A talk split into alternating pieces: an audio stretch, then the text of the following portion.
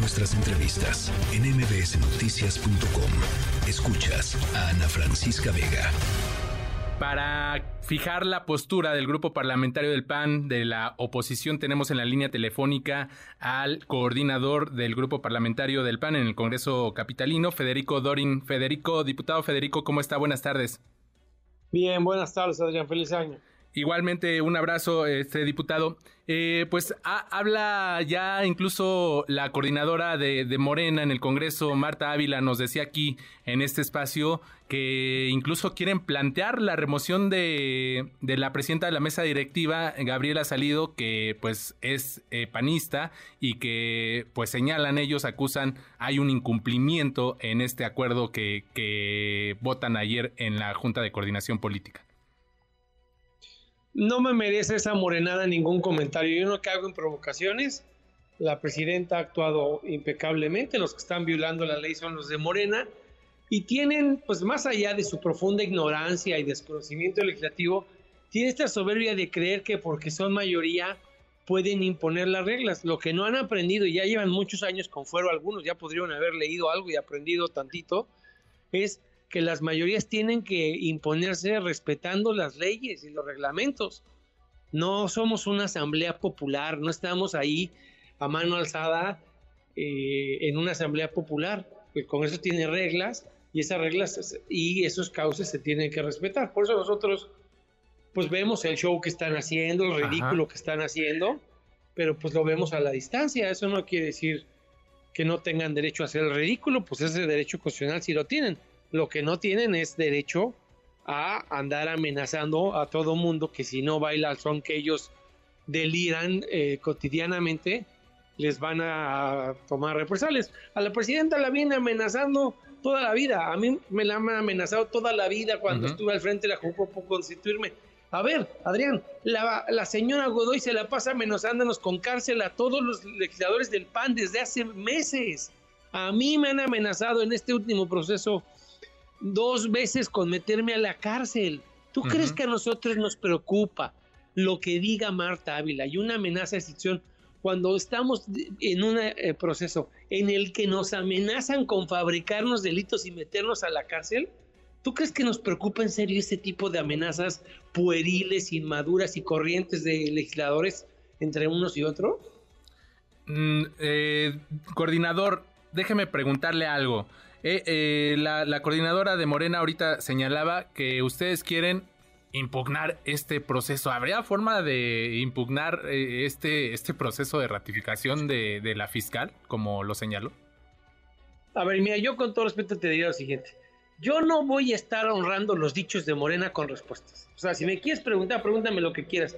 Pero no perdamos el tiempo preguntándome a mí, a mí sobre qué opino de las sandeces y locuras de Morena. Tengo mejores cosas con mi vida que andar opinando sobre las locuras que pronuncia Morena. Pregúntame de cosas serias, responsables. Ah, una cosa seria, una cosa seria, discúlpeme, diputado, una cosa seria es el proceso de ratificación y creo que es importante que la ciudadanía tenga claridad en este tema porque hay dos versiones distintas y es importante conocer el punto de vista de ambas posiciones, de ambas posturas y aquí está y aquí, y aquí está el espacio abierto. ¿Qué, es lo qué es lo que va a proceder? ¿Qué es lo que va exactamente? ¿Qué es lo que va a proceder eh, en este en estas convocatorias que hoy está haciendo la presidenta de la mesa directiva para sesionar eh, hoy por la tarde y después para la, sesionar pues en la conferencia. Esperemos a ver cómo se desenvuelven esas sesiones. Las únicas que tienen validez son las que ella ha convocado.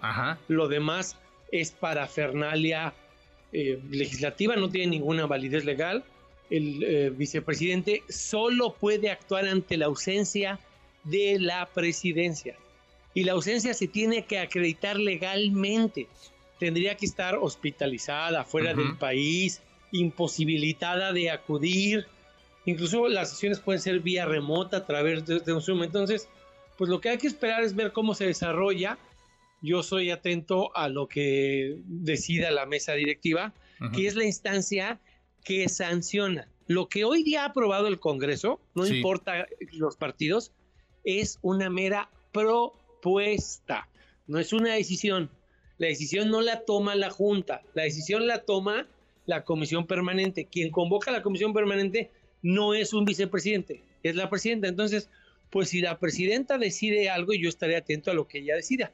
A eso me refiero. Yo estoy atento al proceso y tenemos la convicción de que no va a ser ratificada la señora Godoy.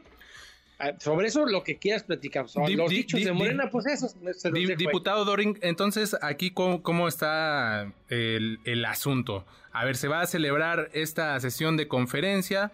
Se supone según los dichos, que, ya estaba en el acuerdo establecido tratar el orden del día, donde se establece la, eh, la continuación de la discusión del dictamen de ratificación de Ernestina Godoy, entre otros puntos. Eh, eh, en este... yo, no, yo no diría que se supone, yo no lo puedo afirmar, te voy a decir por qué. Quien retiró la discusión, y es público, no es mi dicho, es un hecho, es la diferencia entre Morena y el PAN. Quien retiró el tema el 13 de diciembre fue eh, eh, izquierda liberal, un aliado de Morena, y con nombre y apellido, quien en la conferencia de la tarde-noche del día 14 eh, este, pidió que no se incorporara en la sesión de clausura del día 15, se llama Marta Ávila. Sí, sí, Entonces, pues yo tengo un precedente que suena un poco kafkiano, pero es un hecho público, no es mi opinión, que los que promueven a la señora Godoy son los que recularon y pidieron no votarla y los que dicen que la promueven son los que pidieron retirarla al orden del día. Entonces ahora que ellos la vuelvan a promover, pues perdóname, eh, no sé qué credibilidad concederles. Claro. Porque tienen tantas incongruencias en su actuar que por eso repito mi frase. Estoy atento a ver qué decide la mesa electiva. Si convoca, Ah, pues ya tomaremos una decisión. Hay un enorme dilema. Sería una sesión ilegal porque no está dentro del marco del calendario y no podría ser legal cualquier sesión antes del día 10. Pero por otro lado, si se va a llevar a cabo una sesión, tampoco sería lo óptimo no acudir, porque eso le da al abuso de poder y a la fabricación de delitos, como el caso que sufrió Alejandra Cuevas, a quien le fabricaron el delito de eh, garante accesorio, como tú sabes que tuvo que declarar inconstitucional la Corte, pues ni modo que no acudamos a defender a las víctimas en contra del abuso de poder y la fabricación de dinero.